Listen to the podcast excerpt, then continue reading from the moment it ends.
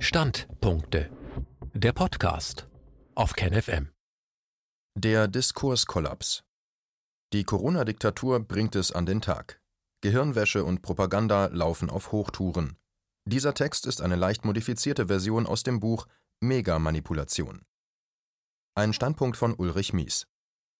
Mit sechs Narrativen legt die Bewusstseinsindustrie den Denkkorridor in der sogenannten westlichen Wertegemeinschaft fest. Positionen außerhalb dieser Narrative bekämpfen die Zentren der Macht, die Medien als deren Regierungsassistenten und vor allem die PR-Propagandaagenturen mit allen legalen und illegalen Mitteln. Integraler Bestandteil der Kulturrevolution von oben ist die Transformation der Sprache.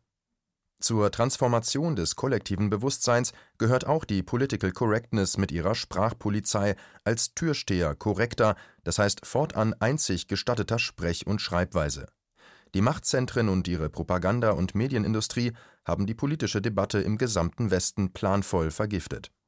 Zitat Denn ebenso wie es üblich ist, vom Gesicht einer Zeit, eines Landes zu reden, genauso wird der Ausdruck einer Epoche als ihre Sprache bezeichnet, Zitat Ende. Aktualisiertes Propagandamodell Ende der 1980er Jahre hatten Edward S. Herman und Noam Chomsky in ihrem Propagandamodell formuliert, welche fünf Filter die Berichterstattung der Mainstream-Medien kennzeichnen, um abweichende Auffassungen aus ihren Veröffentlichungen herauszuhalten.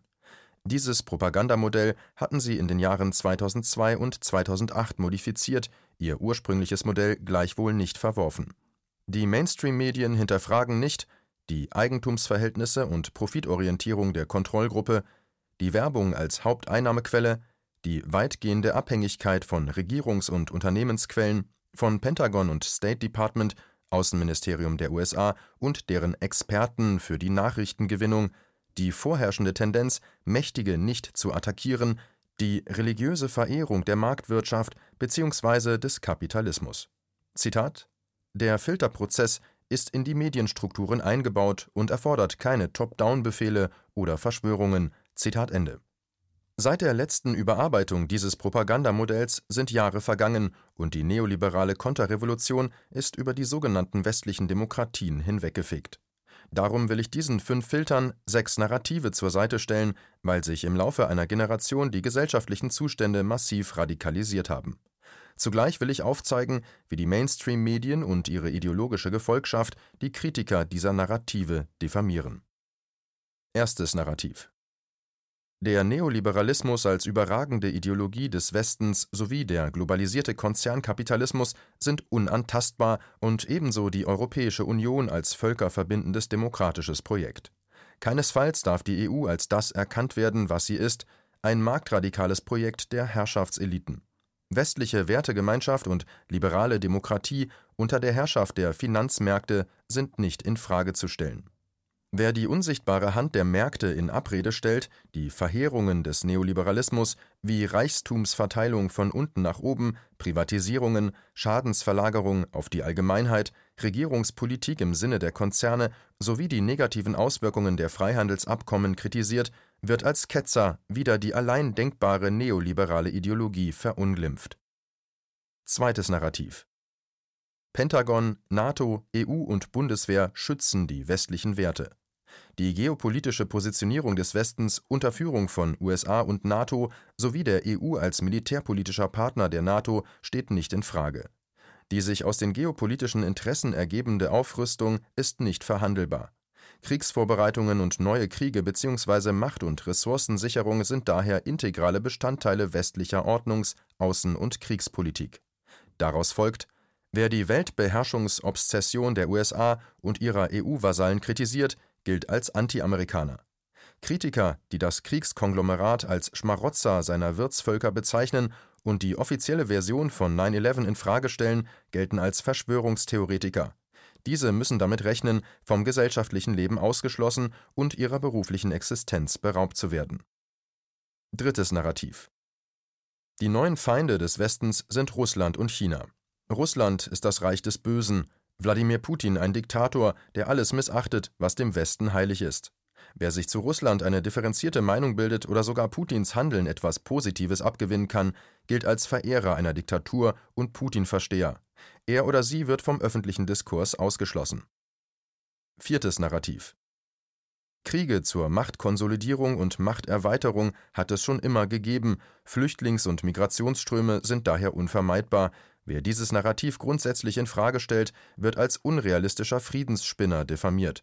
Wer zusätzlich Fragen zur Migration stellt, Kriege und Sanktionen anprangert, erhält den Stempel Chauvinist, Nazi, Rassist und/oder Querfrontler zu sein. Fünftes Narrativ die territoriale Erweiterungspolitik der israelischen Regierung in Palästina steht ebenso wenig zur Debatte wie die de facto Vernichtungspolitik gegen die Palästinenser. Wer das als faschistoide Apartheid-Politik bezeichnet, gilt als Antisemit. Sechstes Narrativ Ausnahmezustand und medizinisches Kriegsrecht sind mit der Demokratie kompatibel. In medizinischen Krisensituationen müssen Regierungen Bürgerinnen und Bürger vor unbedachten Handlungen bewahren. Sie müssen Kinder und Alte schützen, den Klein- und Mittelstand komplett herunterfahren, um Kontakte zu vermeiden. Wer sich der höheren Einsicht verschließt, dass Regierungen nur zum Wohl ihrer Bevölkerungen agieren, verhält sich unverantwortlich und unsolidarisch. Wer etwas anderes behauptet, ist Nazi, Verschwörungstheoretiker, Antisemit, nicht ganz dicht in der Birne, hat eins an der Klatsche, ist Feind der westlichen Werteordnung, gehört weggesperrt, in Lagern ruhig gestellt, ist Feind der Mehrheit, ja der Menschheit überhaupt. Die Analyse der Mainstream-Medienberichterstattung sowie die der öffentlich-rechtlichen ergibt bei fast allen Beiträgen eine massive Schlagseite bis hin zu offensichtlicher Manipulation und Propaganda zugunsten von Regierungspositionen. Faktisch betreiben die Machtzentren und die Medien als ihr korrupter Anhang Gegenaufklärung, mehr noch einen Soft-Power-Krieg gegen die Zivilgesellschaften. Der Soft-Power-Krieg soll die Zivilgesellschaften zum Gleichschritt mit den neoliberalen und kriegsaffinen Regimen veranlassen. Zwar verfasste Siegfried Krakauer seine Schrift zur Theorie der totalitären Propaganda gegen die Hitler- und Mussolini-Propaganda, dennoch gelten seine Erkenntnisse uneingeschränkt fort. Zitat die neue Qualität, die Propaganda in den autoritären Staaten annimmt, rührt daher, dass allein mit ihrer Hilfe die überwältigende Mehrheit der Bevölkerung zum Schutze von Interessen eingespannt werden kann, die zu ihren eigenen in vollkommenem Gegensatz stehen und die gegen den bewussten Willen der tödlich bedrohten Majorität keinen Augenblick mehr sich behaupten könnten. Zitat Ende. Mit den genannten sechs Narrativen und den dazugehörenden Diffamierungen legt die Bewusstseinsindustrie den Denkkorridor fest. Positionen außerhalb dieser Narrative bekämpfen die Zentren der Macht, die Medien als Regierungsassistenten und vor allem die PR-Propagandaagenturen mit allen legalen und illegalen Mitteln. Wer wie Assange Regierungsverbrechen aufdeckt, wird von den faschistoiden Machtzentren physisch vernichtet. Die Herrschaftsmedien schauen weg oder klatschen sogar Beifall. Diskurskollaps in den westlichen Fassadendemokratien die öffentliche Diskussion endet in den westlichen Fassadendemokratien dort, wo sie dringend notwendig wäre. Die Grundvoraussetzungen einer offenen demokratischen Gesellschaft sind jedoch seit langem weder in Deutschland noch in anderen Staaten der westlichen Wertegemeinschaft gegeben. Die Machtzentren, ihre Propaganda- und Medienindustrie haben die politische Debatte im gesamten Westen planvoll vergiftet. Diese Vergiftung strahlt in alle gesellschaftlichen Segmente aus, die sich zunehmend in feindlichen Lagern gegenüberstehen. Das ist kein Zufall, die Zersetzung ist Absicht. Maßgeblich betroffen davon ist die Linke Europas. Sie ist nicht zufällig in zum Teil unversöhnliche, ja sich sogar bekämpfende Lager zerfallen. An der systematischen Zersetzung der Linken sind viele Akteure beteiligt, unter anderem Antideutsche, Geheimdienste und Undercover-NGOs. Der Zerfall der europäischen Linken sei, so Domenico Losurdo, vor allem auf den verlogenen Menschenrechtsinterventionismus der imperialen Linken zurückzuführen. Während diese vordergründig der Moral im Kampf gegen böse Diktaturen huldigen, seien sie jedoch tatsächlich die korrupten und moralisch willfährigen Komplizen der imperialistischen und neokolonialen Krieger der USA und ihrer Vasallen. Zitat Während der ob mit der Gegenwart oder der Vergangenheit verbundene Empörungsterrorismus Druck auf sie ausübt, ist die Linke insgesamt unfähig, der reaktionären Offensive wirklich etwas entgegenzusetzen. So schließt sie sich nicht selten dieser Offensive an.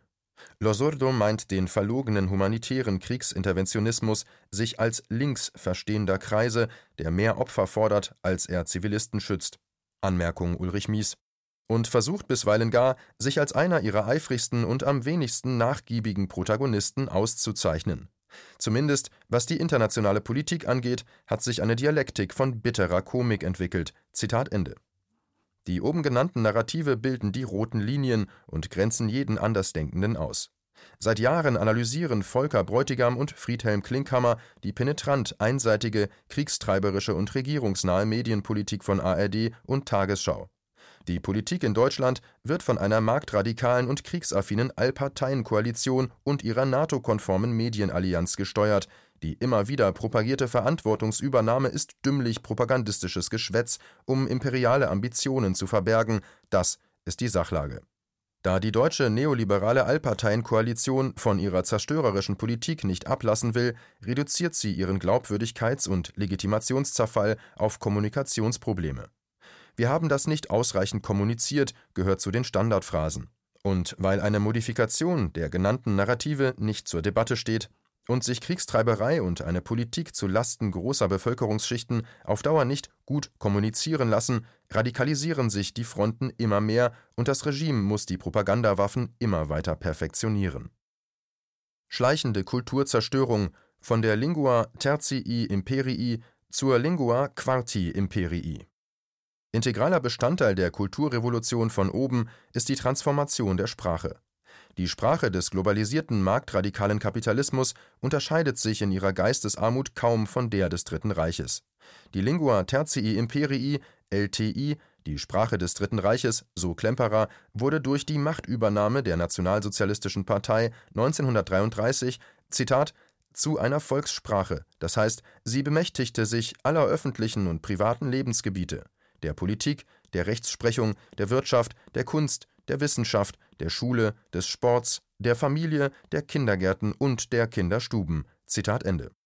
Zur LTI schreibt Viktor Klemperer, Zitat, die LTI ist ganz darauf gerichtet, den Einzelnen um sein individuelles Wesen zu bringen, ihn als Persönlichkeit zu betäuben, ihn zum Gedanken- und willenlosen Stück einer in bestimmter Richtung getriebenen und gehetzten Herde, ihn zum Atom eines rollenden Steinblocks zu machen. Zitat Ende. Genau dasselbe gilt unter den ideologischen Bedingungen des Neoliberalismus. Im Konzernkapitalismus des globalisierten Vierten Reiches für die Lingua Quarti Imperii. Zitat: Was jemand willentlich verbergen will, sei es nur vor anderen, sei es vor sich selber, auch was er unbewusst in sich trägt, die Sprache bringt es an den Tag. Das ist wohl auch der Sinn der Sentenz Le style, c'est l'homme. Die Aussagen eines Menschen mögen verlogen sein, im Stil seiner Sprache liegt sein Wesen hüllenlos offen. Zitat Ende. Zum Sprachcode des Dritten Reiches gehörten vor allem Volk, Führer und Vaterland, neuer Lebensraum im Osten, Erobern, Siegen, Endsieg und Ausmerzen. Vergleichbar intensiv sind die Einpeitscher des Marktradikalismus und des militaristischen Eroberungswahns seit mehr als einer Generation damit beschäftigt, die zentralen Kampfbegriffe des Neoliberalismus als Neusprech in die Köpfe der Öffentlichkeit zu hämmern, Markt, die Märkte, Reformen, Reformstau, Effizienz, Synergieeffekte, Segnungen der Globalisierung, Exzellenz und Exzellenzzentren, Kompetenz und Kompetenzzentren, Inklusion, regelbasierte Ordnung, Verantwortungsübernahme, westliche Werte, Alternativlosigkeit, Speerspitze im Kampf gegen Russland, humanitäre Interventionen, um nur einige zu nennen. Diese Gehirnwaschphrasen führen die Verantwortungsträger des marktradikalen Kapitalismus ständig im Munde. Offensichtlich können oder wollen sie aufgrund ihrer persönlichen Deformation nicht mehr über den Tellerrand dieses Herrschaftscodes hinaussehen. Nur scheinbar besteht ein Widerspruch zwischen der Formierung der Masse auf den Führer sowie der Blut- und Bodenideologie des Nationalsozialismus auf der einen Seite und der Lingua Quarti Imperii auf der anderen. Denn heute lautet die verordnete Kollektivideologie Freier Westen und liberale Demokratie vereint gegen Russland, China und alle Länder, die sich uns nicht unterwerfen wollen. Hier tappt die staatstragende Linke in die Falle der globalistischen, transnationalen Kapitalistenklasse Transnational Capitalist Class TCC. Während alle Fortschritte der Linken über die Dekaden hinweg auf nationaler Ebene erkämpft wurden, schwärmt sie von der internationalen Solidarität der Arbeiterklasse, die allein schon an Sprach- und Kulturschranken scheitert. Demgegenüber hält die TCC auch hier sämtliche Trümpfe in ihren Händen, von finanziellen Ressourcen über ein Millionenheer an Manipulateuren und Propagandisten, über Regierungen und Institutionen bis in die innen- und außenpolitischen Gewaltapparate In den Kontext von Massenmanipulation und schleichender Gehirnverschmutzung durch neue Sprachfolien gehört auch die Kulturzerstörung Zentraleuropas, maßgeblich der deutschsprachigen Länder. Das geschieht einerseits freiwillig, unfreiwillig bzw. unbewusst durch die Übernahme zahlreicher Anglizismen und andererseits durch den Neusprech der BWLer, Controller, Militaristen, Marktenthusiasten und Neoliberalen. Sie haben neue Sprachfolien wie Mehltau über die Länder gelegt. Der Anglizismenindex 2018 kategorisierte die bislang 7700 identifizierten Anglizismen mit 3% als ergänzend, 18% als differenzierend und 79% als verdrängend.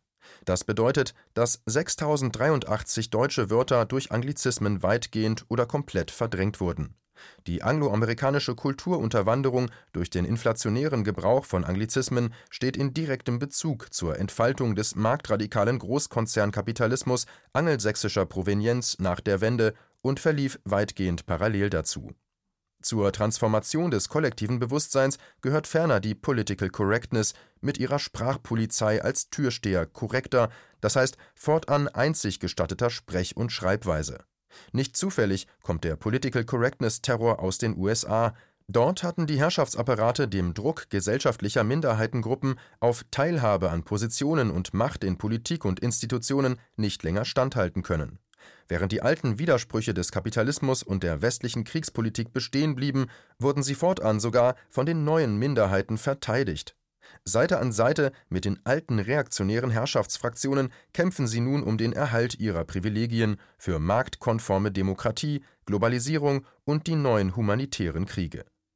Ein vergleichbarer Wandel wie in den USA vollzog sich bei den deutschen Grünen, in denen heute bellizistische Frauen oder Menschen mit Migrationshintergrund als nützliche Dienstleister der Herrschaftskasten die Politik der Verheerungen und Kriegstreiberei fortsetzen die Herrschaftszentren danken es ihnen mit Positionen und Pensionsansprüchen, sie haben begriffen, was für sie auf dem Spiel steht und darum alle Minderheiten in ihre ideologischen Apparate integriert. Ihnen ist es vollkommen egal, welche Gruppen, Untergruppen und Minoritäten ihnen dienen. Auch damit nicht genug, die Torhüter der Gender- und Minoritäten-Sternchenpolizei maßen sich an, ihren Sprachterror bis in die Tiefe der Bildungsinstitutionen flächendeckend durchzusetzen.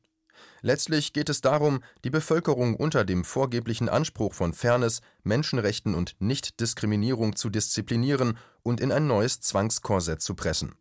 Zitat Die Show gilt zunächst als surreal, weil zu wenige sich gefragt haben, was die bisher als zutiefst rassistisch, frauenfeindlich, elitär und homophob bekannten Eliten plötzlich dazu gebracht hat, sich über Nacht in begeisterte Anhänger des Feminismus, Nativismus und von LGBT zu verwandeln. Die Unaufrichtigkeit ihrer skurrilen Schmeicheleien über den differenten anderen ist Teil des Technofaschismus. Zitat Ende.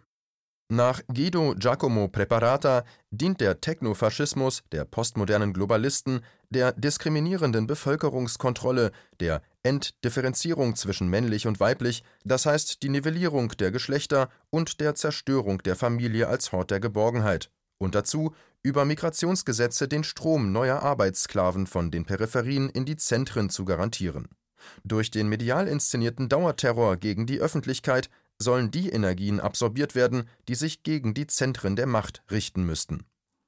Der notwendige Diskurs überfälliger Veränderungen wird, wie immer, verweigert, Fundamentale Existenzfragen werden auf bedeutungslose Nebengleise abgeschoben, die gesellschaftlichen Diskursgräben immer weiter aufgerissen und die Menschen gehen wegen Nichtigkeiten aufeinander los. Und es geht weiter. Die Neologismen, Sprachverdrehungen, Euphemismen, kurz der gesamte Neusprech ist Teil herrschaftssichernder Sprachdeformation und umfasst heute ohne weiteres Hunderte, wenn nicht Tausende Begriffe, die Lexika füllen könnten. Der schleichende Kulturverfall nistet sich in immer neue Sektoren ein, die freiwillige Selbstkastration der neuen Akademiker und Akademikerinnen ist daher nur folgerichtig. Viele bewegen sich im selbstgesteckten Laufstall geistiger Beschränkung, konsumieren neoliberales Junkfood und weigern sich, ihre fest umrissenen intellektuellen Zumutbarkeitsräume zu verlassen. Ein geweiteter Blick könnte ihre Sicht auf die Welt ins Wanken bringen. Zitat was motiviert ausgerechnet Wissenschaftler dazu, ihr eigenes Erkenntnisinteresse und das ihrer Studenten künstlich zu verengen und in moralisch vorgezeichnete Bahnen zu lenken? Warum fällt dies bei Studenten auf fruchtbaren Boden? Warum fordern manche Studenten mittlerweile mit Vehemenz moralkonforme Schonkost ein? Zitat Ende. Der Bürger als Feind. Da die Machtzentren ihre Meinungshegemonie um keinen Preis aufgeben wollen, installieren sie den kritischen Bürger als Feind. Sie wittern überall dort Fake News, wo ihre Definitionshoheit auf dem Spiel steht. Die Definitionshoheit geht der herrschenden Politik und ihren Interpreten angesichts der offensichtlichen Ungerechtigkeiten, der systemischen Korruption sowie der verfassungswidrigen Angriffskriege zunehmend verloren. Um die Zivilgesellschaft zu drangsalieren und zu kontrollieren, gehen sie zur psychologischen Kriegsführung über, instrumentalisieren geheimdienstgesteuerte Terroranschläge zur Angstproduktion, hysterisieren die Corona-Infektionen und instrumentalisieren sie für den präventiven Ausnahmezustand. Würde die Öffentlichkeit nicht der verordneten Hysterie anheimfallen, dann würde sie die Todeszahlen durch Corona mit den ganz normalen Todeszahlen, die das herrschende System in Permanenz durch Verkehrstote, Stellvertreterkriege, systemische Gewalt, Sepsis in den Krankenhäusern, Kriege im Nahen und Mittleren Osten etc. produziert, in Beziehung setzen. Dann würde sehr schnell deutlich, bei der Corona-Krise handelt es sich um psychologische Kriegsführung, um einen Informationskrieg der Machtzentren gegen die Zivilgesellschaften. Wenn die ahnungslose Öffentlichkeit zudem über Atomkriegspläne und Strategien auch nur ansatzweise informiert wäre, gäbe es keine Corona-Hysterie. Die ganz andere Hysterie würde sich sodann gegen die Mächtigen wenden, sie stürzen und auf dem Müllhaufen der Geschichte entsorgen. Auch wenn der konservative Gustave Le Bon ein Gegner der Volksherrschaft war, ist er offensichtlich zu zeitlosen Erkenntnissen über das Massenverhalten gelangt. Das, was er gegen den Sozialismus zum Besten gab, gilt um ein Vielfaches mehr für die verheerende geistige Verfassung vieler Menschen als Folge der Gehirnwäsche unter dem Regime des Neoliberalismus und der Corona-Diktatur. Zitat Nie haben die Massen nach Wahrheit gedürstet.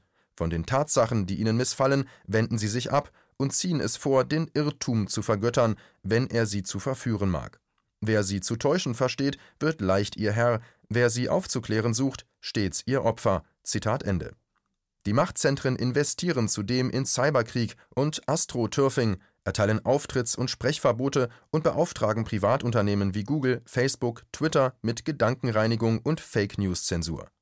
Trotz massiver Propaganda denken zahlreiche Zeitgenossinnen und Genossen aber gar nicht daran, sich von den Machtzentren und ihren selbsternannten Inquisitoren Vorschriften machen zu lassen. Das hat zur Folge, dass die westlichen Regierungen die Daumenschrauben gegen den unwilligen Teil der Bevölkerung immer stärker anziehen und nun auch noch die Restbestände der Demokratie zerstören. Sie versuchen, systemkritischen Journalisten, Wissenschaftlern und Dissidenten die Karrieren und Existenzen zu ruinieren oder die Ehre abzuschneiden. Das hat Tradition, reicht zurück bis in die Zeiten des FBI, Co-Intel-Pro und die Kommunisten hat's der McCarthy-Ära in den USA der 1950er Jahre und die Zeit der Berufsverbote in den 1970er und 1980er Jahren in Deutschland. Oder aber sie bedrohen ihre Feinde mit dem Tod, wie Edward Snowden, Chelsea Manning, Julian Assange, deren Verbrechen darin bestanden, die Verbrechen und den Herrschaftsterror der US-Regierung aufzudecken. Nicht einmal diese Tatsache führt in Deutschland zur flächendeckenden Solidarisierung aller Journalisten mit den Bedrängten. Im Gegenteil, servil degeneriert duckte sich die Medienmeute mehrheitlich feige weg oder, noch widerlicher, erklärte Assange zum Verräter. Die ideologische Borniertheit der Mainstream-Lakaien ist gar nicht mehr zu erschüttern. Der potenzielle Liebes- und Vorteilsentzug durch die Machtzentren wiegt für diese Mischpoke entschieden schwerer als das Leben eines bedrängten Kollegen. Nur so viel zur unappetitlichen Selbsterniedrigung einer ganzen Branche.